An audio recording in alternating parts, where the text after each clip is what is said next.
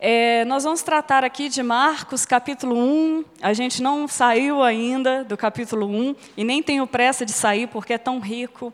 Por mais que Marcos é apressado, é um dos evangelhos mais corridos das Escrituras, porque parece que Jesus não para, que Jesus nem dorme. E esse capítulo 1 aqui, é, a partir do que eu vou ler hoje, é praticamente 24 horas de ação de Jesus. De manhã ele vai para a sinagoga, da sinagoga ele sai à tarde e vai para a casa da sogra de Pedro. Da casa da sogra de Pedro, à noite, ele vai receber a multidão na porta da casa onde ele está. E no outro dia de manhã ele vai sair de novo para peregrinar, para pregar o evangelho, a boa notícia. E a gente cansa na hora que a gente lê e fala assim: Jesus, vamos dormir um pouquinho, vamos descansar? Né? Eu já falei isso com vocês aqui. Mas essa sensação de urgência desse dia que a gente vai ler a partir de agora, que começa num sábado pela manhã, é uma tentativa do, do evangelista de dizer: olha, Deus está cercando o tempo, é, Ele está cobrindo 24 horas com a sua ação.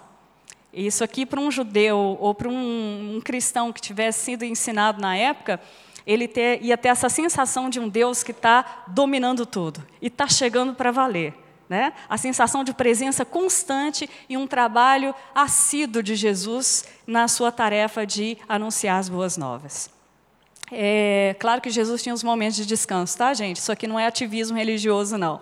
Tinha uns momentos de contemplação, meditação, oração no monte. Tinha dia que ele fugia da multidão, porque essa multidão pentelhava Jesus ao máximo né, do seu estado físico, né, como pessoa, então ele tinha que escapar. Então a gente começa aqui no sábado pela manhã, no capítulo 1, verso 21, tá? É, a cura de um endemoniado em Cafarnaum. Talvez a gente vai repensar alguns aspectos da batalha espiritual a partir desse texto, né? Biblicamente falando, biblicamente apontado. Eles entraram em Cafarnaum e chegando o sábado, Jesus foi na sinagoga e começou a ensinar. E todos se maravilharam com o seu ensino, porque os ensinava como quem tem autoridade e não como os escribas. Havia na sinagoga um homem possesso de um espírito impuro que gritou: Que temos nós contigo, Jesus Nazareno? Vieste para nos destruir? Sem quem tu és, o Santo de Deus. Mas Jesus o repreendeu, dizendo: Cala-te e sai dele. Então o espírito impuro agitou o homem, causando-lhe convulsões, e saiu gritando dele. E todos ficaram maravilhados, a ponto de perguntarem entre si: O que é isso? Um novo ensino com autoridade? Ele ordena os espíritos imundos e eles lhe obedecem. E logo a sua fama se espalhou por toda a região da Galileia. A gente vai ler até aqui, porque a ênfase aqui da libertação como sinal do reino de Deus, que o reino de Deus está próximo. E como o reino de Deus se aproxima, se aproxima antecipadamente com grandes sinais. Mas esses sinais nunca são um fim em si mesmo. A cura, a libertação, nunca é para a pessoa dizer: olha como eu queria essa cura e como essa cura me fez bem. Obrigado, Jesus. Até mais. Muito obrigado por ter restaurado minha saúde. As, as ações de milagres de Jesus são simplesmente setas que apontam para algo muito maior do que a cura em si. Geralmente, todas as pessoas que Jesus curava, ele dizia: levanta-te, anda, pode ir embora, né? mas estão perdoados os vossos pecados. Né? Em alguns textos, principalmente Mateus e Lucas, essa ênfase é muito grande. Aqui Marcos ele não se atém ao detalhe, como Lucas tem uma necessidade de contar mais os fatos. Aqui, na verdade, a gente vai ver uma manifestação de resistência do reino de Satanás ao anúncio e prenúncio dos sinais do reino que Jesus vem trazendo. É, C.S. Lewis conta que o rei desceu na sua terra, chegou e veio tomar de volta o que sempre foi dele. E para isso ele chamou agentes, pessoas que possam colaborar como um exército forte e que possa, junto com ele, que é o Senhor da sua própria terra, tomar de volta o que lhe sempre foi de direito. Só que quem tomou essa terra usurpou de um poder que nunca foi legítimo. E é isso que a gente vai ver aqui. Jesus tomando de volta a integridade do corpo de uma pessoa para si, voltando a dignidade de uma pessoa que estava possessa por demônios.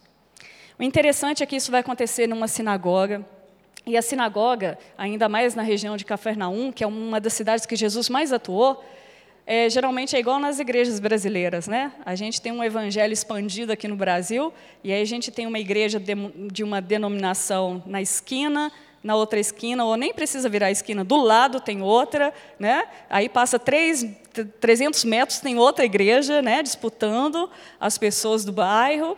E Jesus lidava com a sinagoga dessa forma. A sinagoga ela era espalhada principalmente em cidades com um grande número de judeus, e existiam dezenas delas espalhadas por uma mesma, um mesmo pedaço de bairro.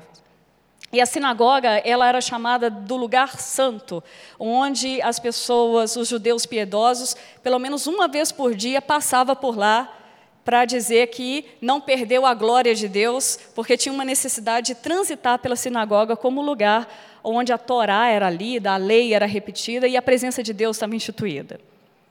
É interessante a gente lembrar que sinagoga e igreja são coisas completamente diferentes. Né? Tem gente que faz de igreja praticamente um rito de sinagoga, né? achando que o ambiente, o lugar, é que faz as coisas de fato acontecerem. E Jesus vai quebrar com esses paradigmas ao longo do seu ministério.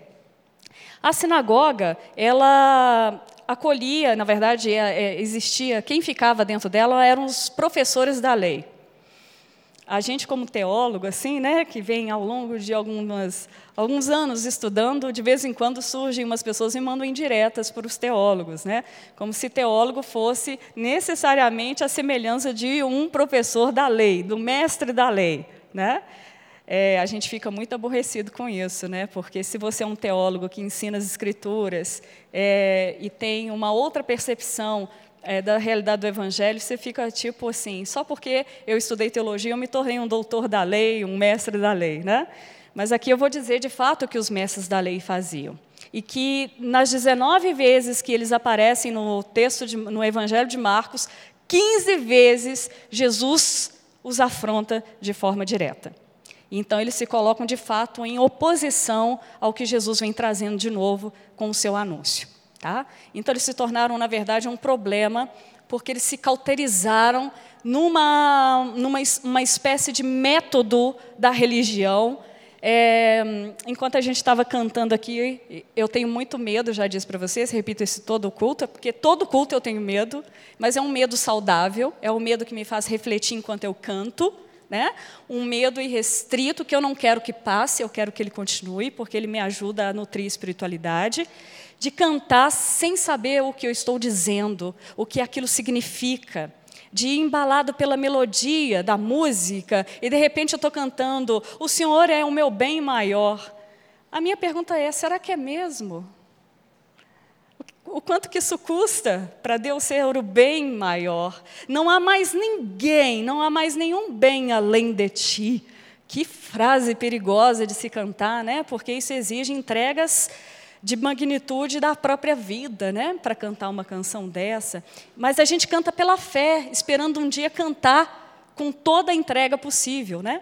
Mas a minha esperança é que 0,01 do que eu cantei hoje no próximo momento que eu cantar essa música de novo, 0,02 já esteja mais entregue em relação ao que a música me convida a entregar e a confiar. Né? Porque 100% a gente não canta esse negócio, não. Senão vira hipocrisia.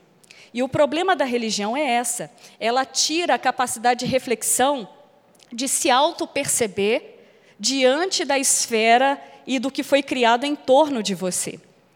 Então, o fato das pessoas acharem que ao vir ao templo, ao cantar uma música e sentir um arrepio, né? Elas já cumpriram o ritual, que Deus já percebeu que ela está ali. Aí ela canta Olha para mim com muita intensidade, né? Eu tinha uns alunos CTMDT assim, bem engraçados assim, porque eles eram muito intensos, né? E aí eu falei, poxa vida, se eu for medir a espiritualidade pela intensidade com que cantou essa canção, tá, pode ser arrebatado agora, né? Mas na hora das conversas, daquelas conversas pós-aula, onde há a proximidade da vida, os bate-papos da realidade, onde o pé está no chão, né? vinham questões assim, professora, eu não sei se Deus me ama, né? eu não sei quem é Deus. Fala-se de um Deus Pai, mas eu não tenho essa relação com Deus. Eu não sei o que é graça. E aí as coisas, de fato, a verdade começava a vir à tona. A religião ela faz uma, uma crosta na gente e torna a gente insensível diante dos ritos. Então a gente canta sem perceber, a gente re, é, recita versículos e ora o Pai Nosso sem ter noção do que a gente está falando. E era assim o que os mestres lei, da lei se encontravam naquela época de Jesus. Eles chegavam todos ornamentados, com uma vestimenta típica do que a lei exigia para eles. Então a imagem era de um repleto conhecimento, uma, uma quase um, uma altivez por ser quem aquele que guarda a lei de Moisés. Então eles chegavam de forma pomposa e se apresentavam com uma falsa autoridade, que na verdade era a repetição de um método sobre a tradição da crença de Israel que na verdade já não aquecia os corações há muito tempo e muito menos dos próprios mestres que a proferiam. A pior coisa é você falar Jesus. Né? No nosso caso, como cristão e fazendo paralelo aos mestres da lei, isso não derreter a geleira do seu coração. Porque o nome de Jesus é muito poderoso, ele ressuscita mortos. Ainda mais descongelar corações endurecidos. O problema da religião é que se fala Deus, mas aquilo não move mais a existência. Isso não traz mais movimento de esperança, de vida, de continuidade. Simplesmente se repete porque é necessário repetir. Isso se perde o sentido. E é esse o estágio que os mestres da lei estão vivendo. A teologia deles, o grande discurso sobre Deus, é como se fosse um jardim vocês já viram aquele jardim de gente mais preguiçosa, né? Eu, eu já tive um jardim desse que eu falo que eu tinha, porque eu tinha preguiça. Mas tem gente que acha bonito, né? Não que seja preguiça. Mas você chega e fala assim, é de verdade, né? Porque a folha está verdinha, as flores estão brilhando de longe, tem até umas purpurinas em cima dela, né? Aí você fala assim, é de verdade aquilo ali, porque está bonito demais.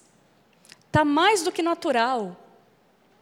O jardim desses teólogos, no sentido de conhecimento e de teologia, era um jardim de flores artificiais.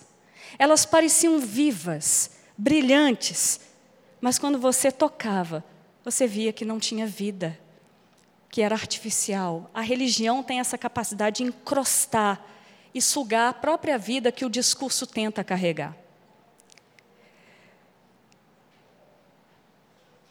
Nesse momento, Jesus, então, ele pede a, a palavra para o mestre da lei, lá, no sábado, que era o dia de culto a Deus, né? então era o cumprimento do sabá. Jesus pede para fazer uma explanação. É, na sinagoga, qualquer homem que chegasse nesse momento cultico poderia se levantar e se propor a refletir sobre a lei. Então, tinha a leitura da Torá, da lei de Deuteronômio, e aí a pessoa se levantava e fala: Olha, eu gostaria de dizer algumas coisas sobre isso. E Jesus começou a dizer sobre quem era possivelmente a sua pessoa. Porque Lucas vai deixar isso mais claro, um evangelho mais detalhado. E aí começa uma confusão. Porque Jesus tem uma liberdade para dizer de Deus que traz uma intimidade que o, o judaísmo, a religião, já não permitia há muito tempo tal proximidade. A religião colocava Deus sentado no alto e sublime trono, com as suas vestes longas, como as visões de Isaías, o Deus Yahvé, o Salvador, o Libertador. Mas isso de uma forma muito distante, de um Deus que senta no trono e governa, todo o domínio da terra está sob suas mãos. Aparentemente não parece nenhum problema pensar que Deus é esse todo-poderoso, porque ele de fato é. Mas se esqueceram que esse Deus, que é o Todo-Poderoso, se faz presente com os humildes, com os quebrantados de coração, com os contritos de alma. E que Deus tem prazer de estender a sua misericórdia justamente para aqueles que não têm mérito em algum para ter a sua atenção. O problema da religião é que ela esquece daquilo que é essencial e coloca no lugar prioritário aquilo que deveria ser secundário, terciário. Aí ela troca de lugar. E aí Jesus vem dizer que Deus se aproximou, que toda a promessa que eles recitavam todos os sábados pela manhã estava se cumprindo na pessoa dele e que Deus veio, não mais mandou recado por meio de profetas. É como se Jesus falasse aqui: olha, Deus não tem mais mensageiros. Deus veio pessoalmente dizer sobre si mesmo, aqui e agora.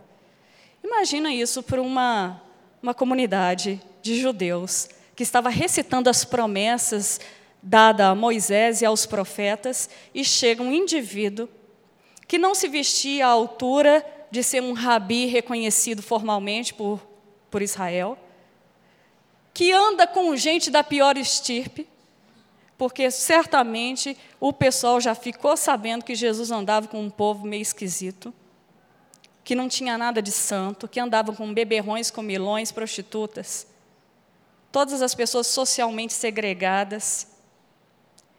E essa fama já não ajudava muito Jesus. E Jesus ainda se atreve, atreve na sinagoga a dizer que Deus está presente com eles de tal forma que nenhum mensageiro mais é necessitado em ser enviado. Que Ele mesmo está presente para dizer sobre si mesmo. Essa é a grande promessa. De manhã, no, nos estudos de Lucas, eu contei uh, várias vezes aqui se Moisés, Isaías, Jeremias, Abacuque, Sofonias, todo mundo estivesse aqui sentado, e Jesus se apresentasse a primeira vez para eles, eles iam dizer: Isaías, sabe aquele que você esperava um dia vir? A Isaías, sim, o grande rei, que vai vir da raiz de Davi. Nós esperamos ele, Senhor. Abacuque, sabe aquele que vai cumprir a promessa de redenção de Israel, de toda esperança sobre a terra? Ah, sim, aquele que há de vir, Pois é, falei sobre ele também. E Jesus ia arguir todos os profetas. Aí Jesus ia falar assim: Pois é, infelizmente nenhum desses vai vir. O rei, o mensageiro, o último profeta. Senhor, como não? Nós profetizamos sobre a vinda dele, ele tem que vir. Aí Jesus vai falar assim: Deus é que vai vir. O espanto que eles iam ter, porque é isso que as Escrituras estão dizendo, que se eles soubessem o que de fato aconteceu e que nós conhecemos, que nos foi revelado pelos apóstolos, eles entrariam em estado de êxtase durante toda a vida. Porque a notícia é: Deus chegou. Deus veio e Ele está entre nós. Gente, essa é a notícia que o Antigo Testamento, por mais que aponta, não tinha ciência da grandeza que ela significava. Não é mais um profeta, não é um rei que vai vir da linhagem de Davi. É Deus conosco. Gente, eles entrariam em estado de pânico. Porque Isaías mesmo vai dizer: Olha, eu quase aproximei do perfil do que o Senhor é, mas eu jamais entendi que seria Deus vindo, pisando aqui na história para nos redimir. Porque a promessa para Israel nunca foi da vinda de Deus exatamente. Era sempre a vinda do Messias, e Messias poderia ser qualquer um dos reis de Israel. Ah, na história do, da teologia do Antigo Testamento, a gente acredita que Ezequiel Ezequias achou em algum momento que era, o rei, que era o enviado, que Davi teve um momento megalomaníaco e achou que ele era o cara enviado. Né? Até que chega o profeta e fala assim: aqui, ô Davi, cai na sua, porque é da sua raiz que vai vir um enviado, mas não é você não. Porque Davi começou a se achar que era o cara. Em todas as épocas da história de Israel, sempre alguém tinha uma iminência de se apresentar com uma possibilidade de ser o Salvador de Israel. Só que nenhum deles foi o, o real, porque era Deus que haveria de se encarnar e vir estar entre nós. Gente, imagina na sinagoga, sábado de manhã, o povo recitando as promessas do Antigo Testamento, esperando aquele que vem. E de, de, repente me chega um nazareno, porque não pode vir nada de bom de Nazaré, não é mesmo? Diz Felipe. É? Felipe mesmo foi, né? Que fala assim: pode vir alguma coisa boa de lá? É? É, filho de carpinteiro, não tem nenhum pedigree que deixe claro de que o cara é de uma realeza, por mais que José vinha da descendência de Davi. Mas essa esperança messiânica só alguns grupos guardavam. Imagina esse homem, sábado de manhã, dizendo: Eu sou. Por isso que o que Jesus começa a anunciar é dizer: gente, eu cheguei de uma vez por todas para pôr ordem em toda a criação.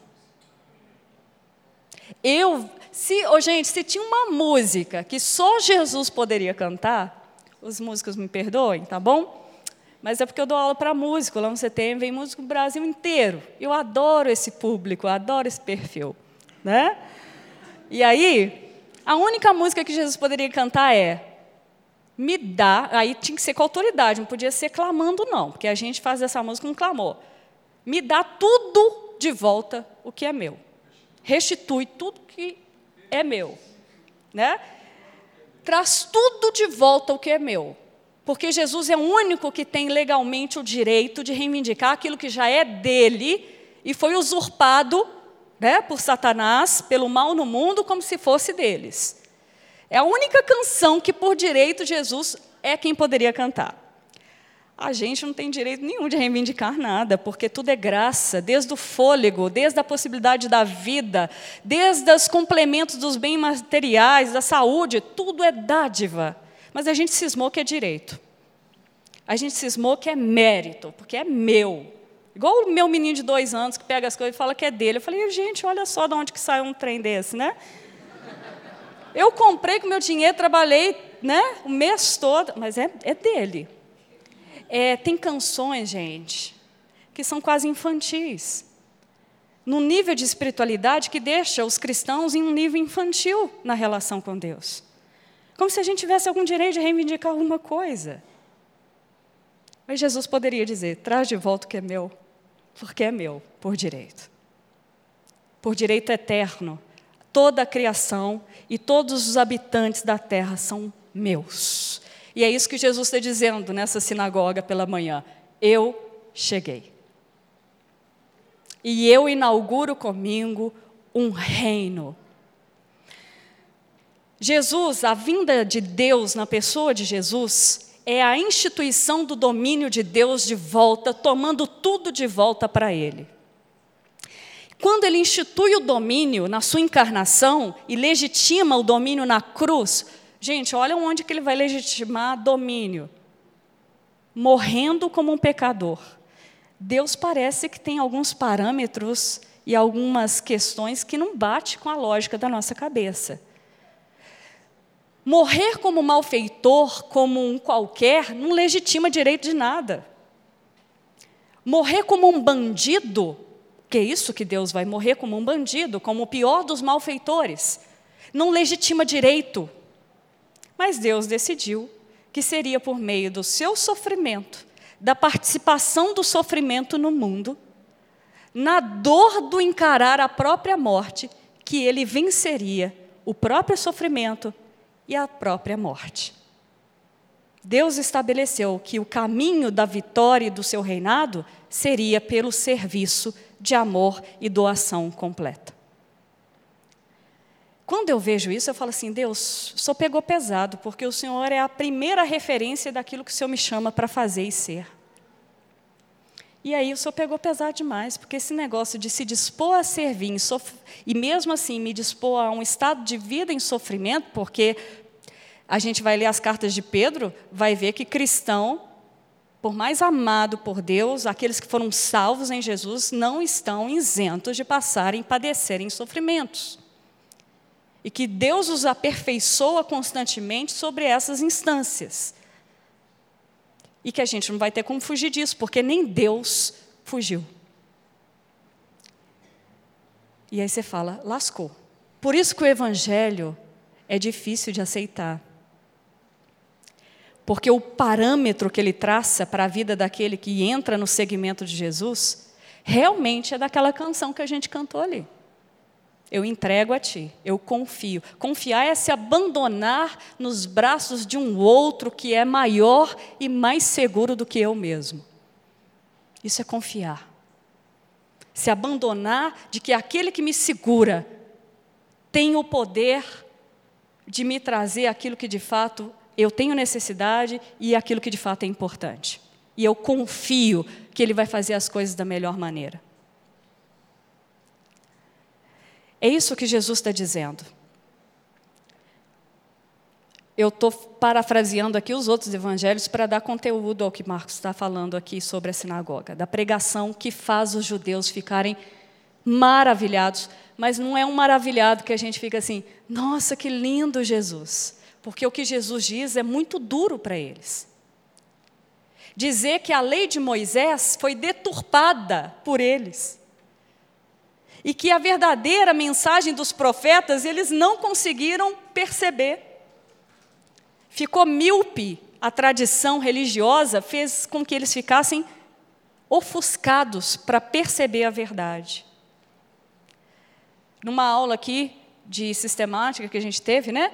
A gente falou de um teólogo, Joseph Heintzinger, e ele diz o seguinte: Deus chegou tão perto tão perto e tão perto de nós.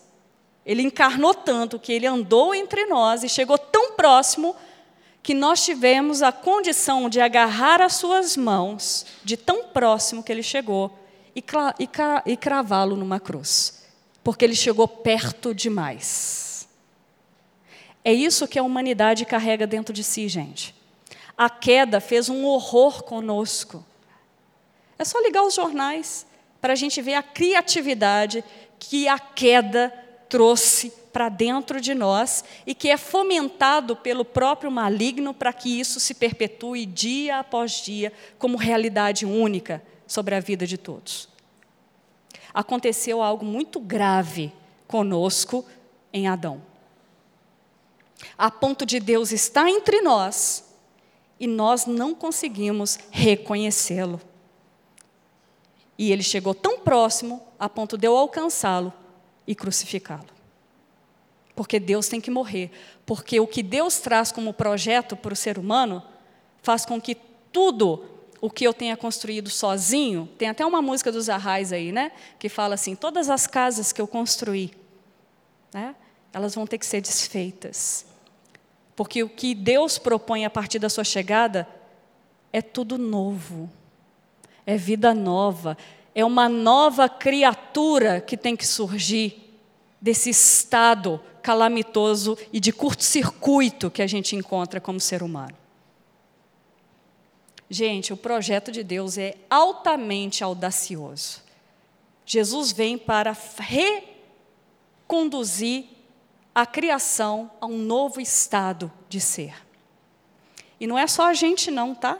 Tudo que ele está reconciliando na cruz, legitimando o seu domínio, é o coração dos homens, que para mim é, é mais difícil reconciliar o coração de um ser humano do que colocar em ordem todo o universo. Colocar em ordem o cosmos, que também foi afetado com a queda humana. Naquela cruz, Deus está restabelecendo o seu domínio irrestrito sobre tudo que lhe é direito principalmente o coração dos homens. Nesse momento, o texto vai dizer que enquanto os judeus se maravilhavam e ficavam admirados com o novo ensino que Jesus trazia, porque ele não ensinava como os mestres da lei. Eu tive numa formatura e chegou um, um, colega e, e, lá de longe e falou assim: Olha, eu tenho algo para te dizer e contou um, uma crônica para mim. Aí eu falei, que legal. E eu gravei. Ele diz assim que foi colocado três pessoas para recitar o Salmo 23. O Senhor é o meu pastor. Aí toda hora subia um. O Senhor é o meu pastor. E, na... E foram, porque sabiam de forma integral. Até que chegou um senhor que falou assim: Eu posso recitar o salmo? Falou: Tá, o não está no concurso, né? Porque tinha que ser com intensidade, com decorar, com harmonia poética e tudo. Ele falou: Não, pode vir. E o senhor foi, né? E aí ele falou: Porque o Senhor é o meu pastor. E porque Ele é o meu pastor, eu tenho tudo que me é suficiente e não me falta nada. E aí esse senhor começou a falar como se conhecesse de fato o pastor que ele recitava no salmo. É isso que Jesus não ensina como os escribas e doutores da lei. Porque ele fala de uma realidade, não só que ele conhece ou decorou, mas que ele próprio vivencia e apresenta.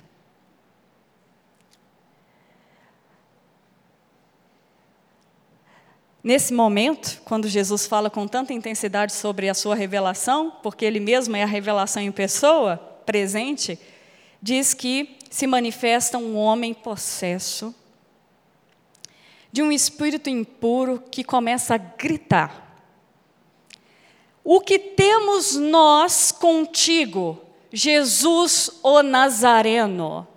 O interessante porque não é qualquer Jesus, né? É o Jesus Nazareno, é aquele que encarna a pessoa de Deus. E aí a definição do nome Nazareno recorta quem é com quem que ele está falando. Não é com qualquer, Jesus, não. É Jesus de Nazaré. E aí a pergunta é: o que temos nós em comum? Tá claro, nada. Tudo ao contrário. E aí o demônio vai perguntar para Jesus: Você veio para nos destruir? Gente, o demônio sabe mais da missão de Jesus Cristo do que os seus próprios seguidores, em algum momento. De fato. Aqui nesse momento, o demônio sabe qual é a missão de Jesus. Não só sabe qual é a missão, sabe qual é o nome de Jesus e sabe a sua natureza. E aí ele vai dizer: Bem sei que tu és o santo de Deus.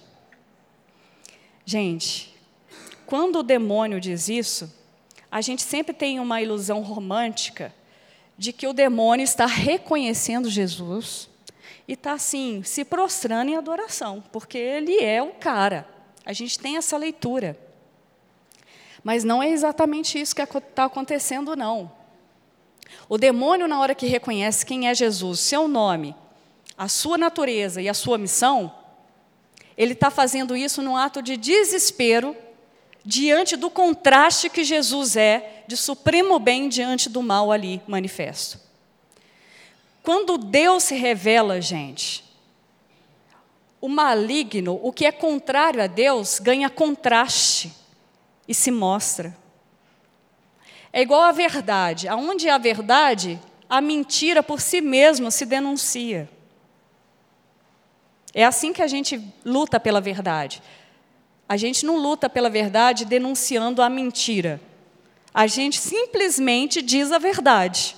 E o que é falso, o que não é verdadeiro, vai ser desnudado. É isso que Jesus está fazendo. Ele fala da revelação do Pai e aquilo que contrasta a revelação do Pai tem que se manifestar. E num ato de desespero do demônio, ele diz: Eu sei quem o Senhor é, o Senhor é o Santo de Deus. O Senhor, por acaso, veio desfazer do nosso domínio? E aí Jesus não bate o papo com o demônio, né? Jesus fala, cala-te, e o cala-te não é simplesmente para de falar. A palavra aqui é muito mais do que cala-te, é esteja amordaçado e amarrado e destituído de poder.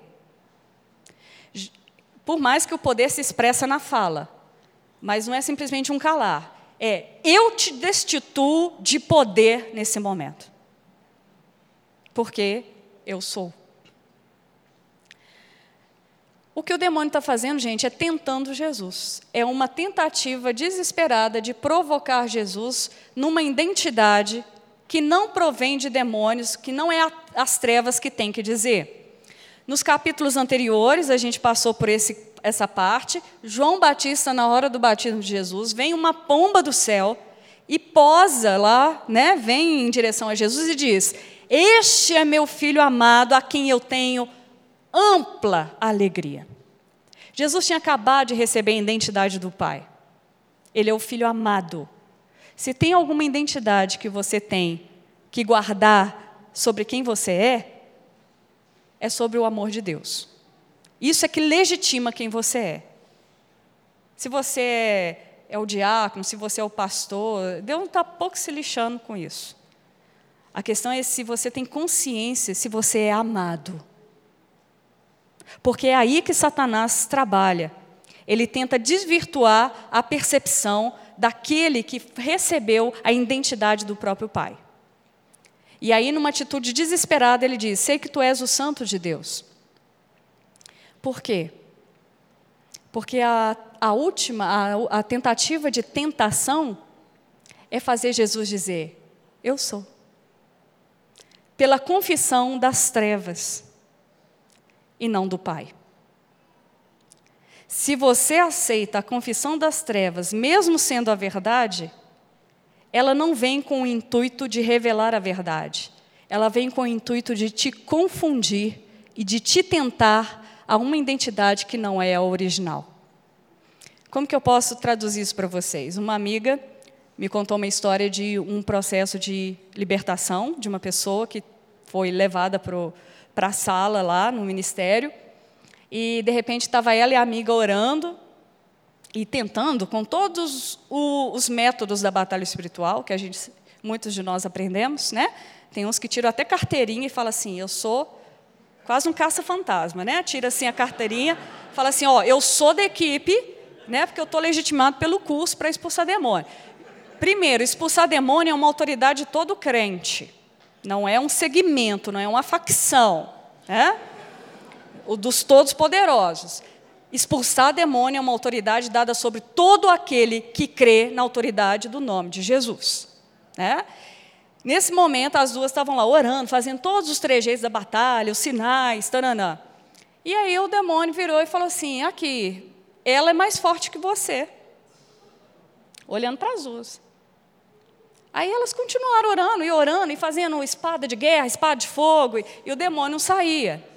E estava cansando já, porque entra no estado físico enfadonho. E ele, de novo, olhando com tranquilidade, dizendo: Aqui, ela é mais forte que você, sabia? O que, que o demônio queria fazer?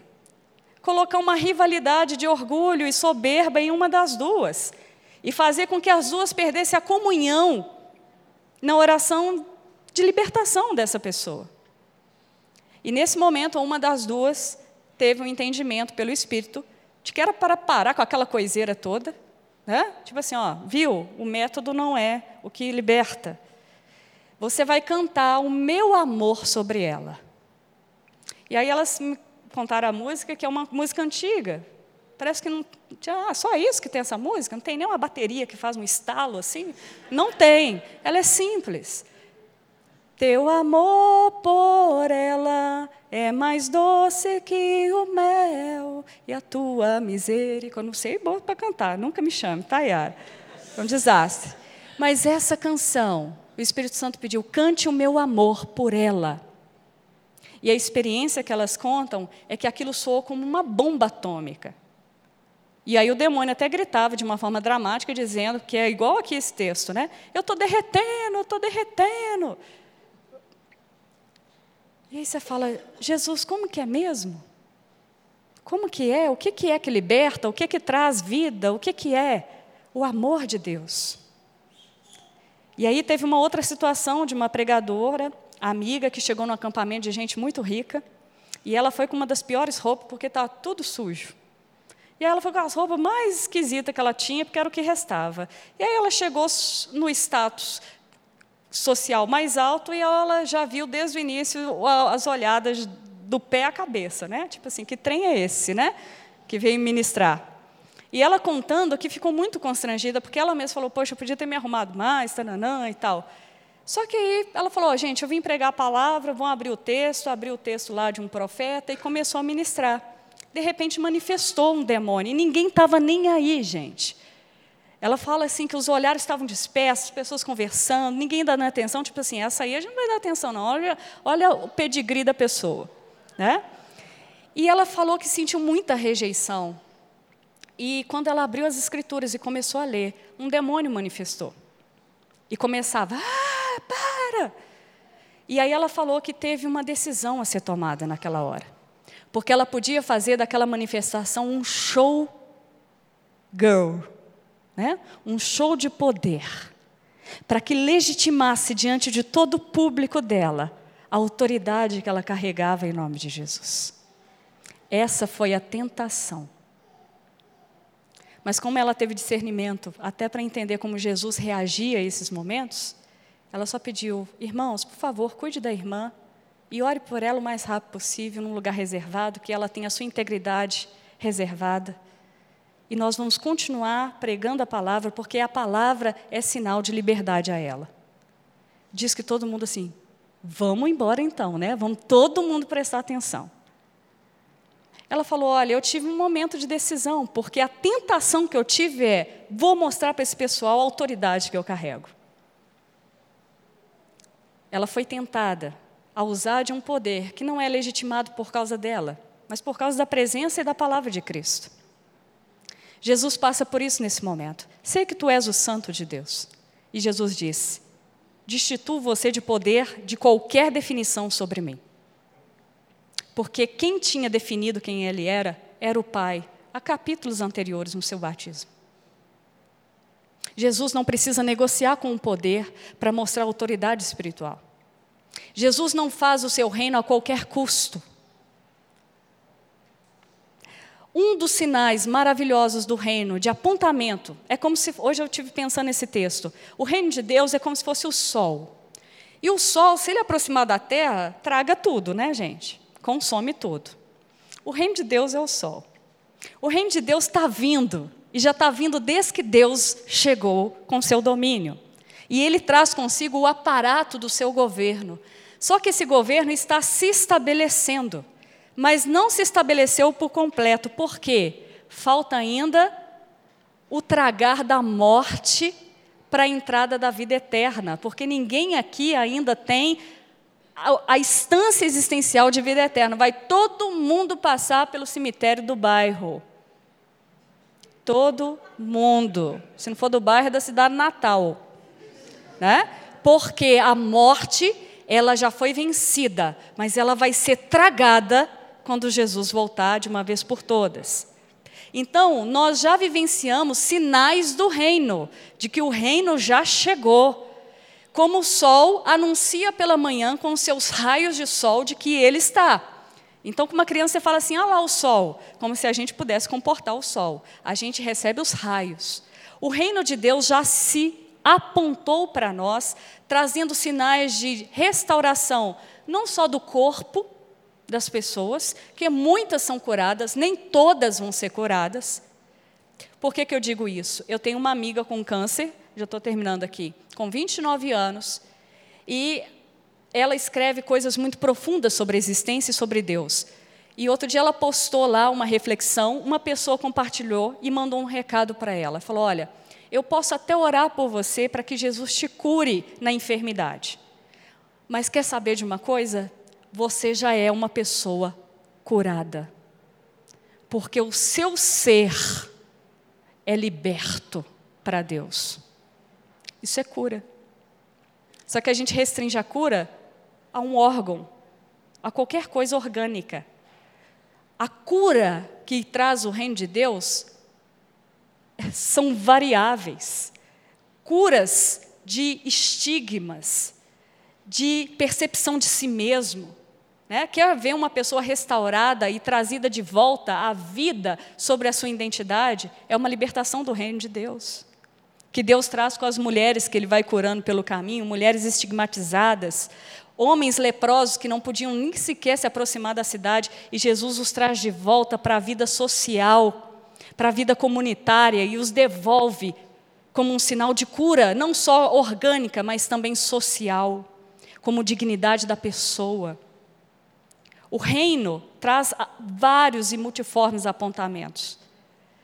O problema é que se a gente definir o reino simplesmente pelos sinais, vou fechar aqui, a gente vai começar a ser enganado pelos falsos mestres. Porque Jesus diz que nos últimos tempos se levantariam falsos mestres que operariam sinais e maravilhas.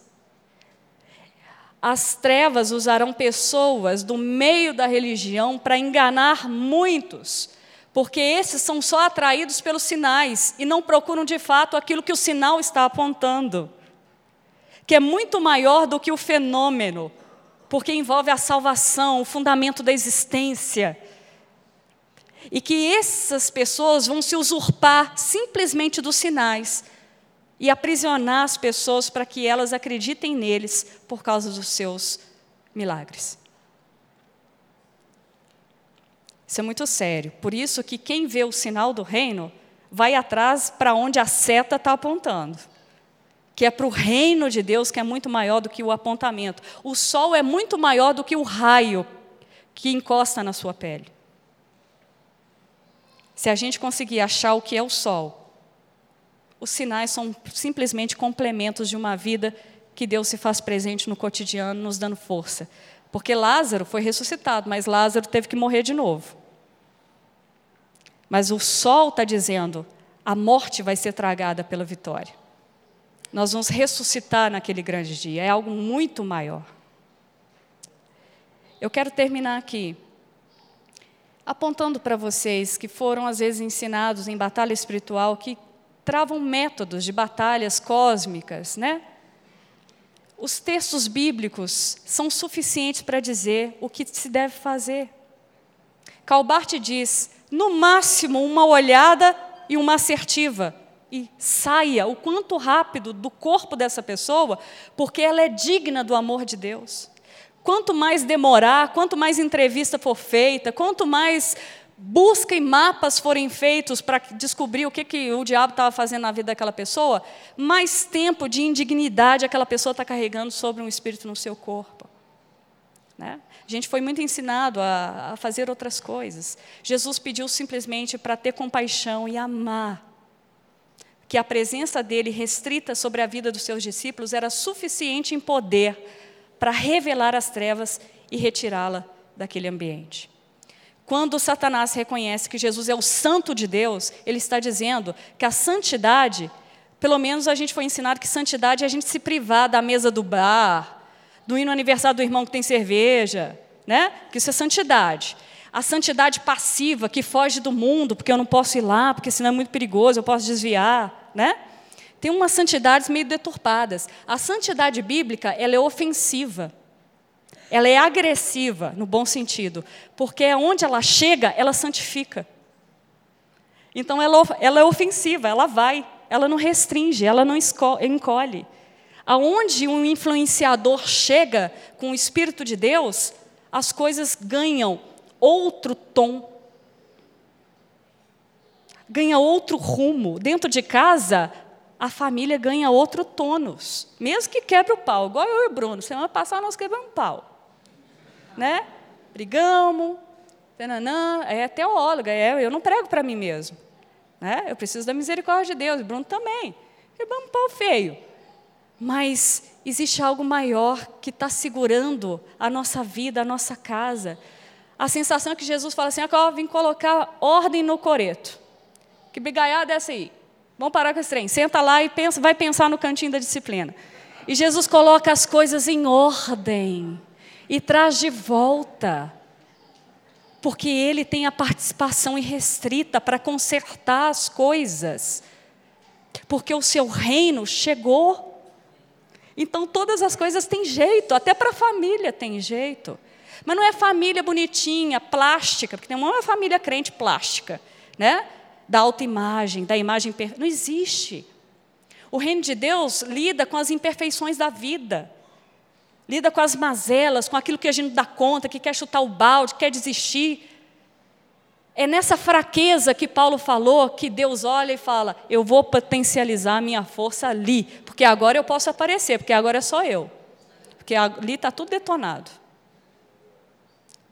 O reino de Deus é para trazer uma nova ordem das coisas. E Satanás não suporta essa possibilidade de esperança. Porque para ele é destruir, é desfazer, é consumir. Vamos orar? Passei do tempo já, um tempão, está vermelho, quase explodindo o celular aqui, piscando. Morrendo de medo desse celular do Fipe. Aqui, ó. Uma bomba, não é um relógio. Vamos orar, vamos colocar de pé.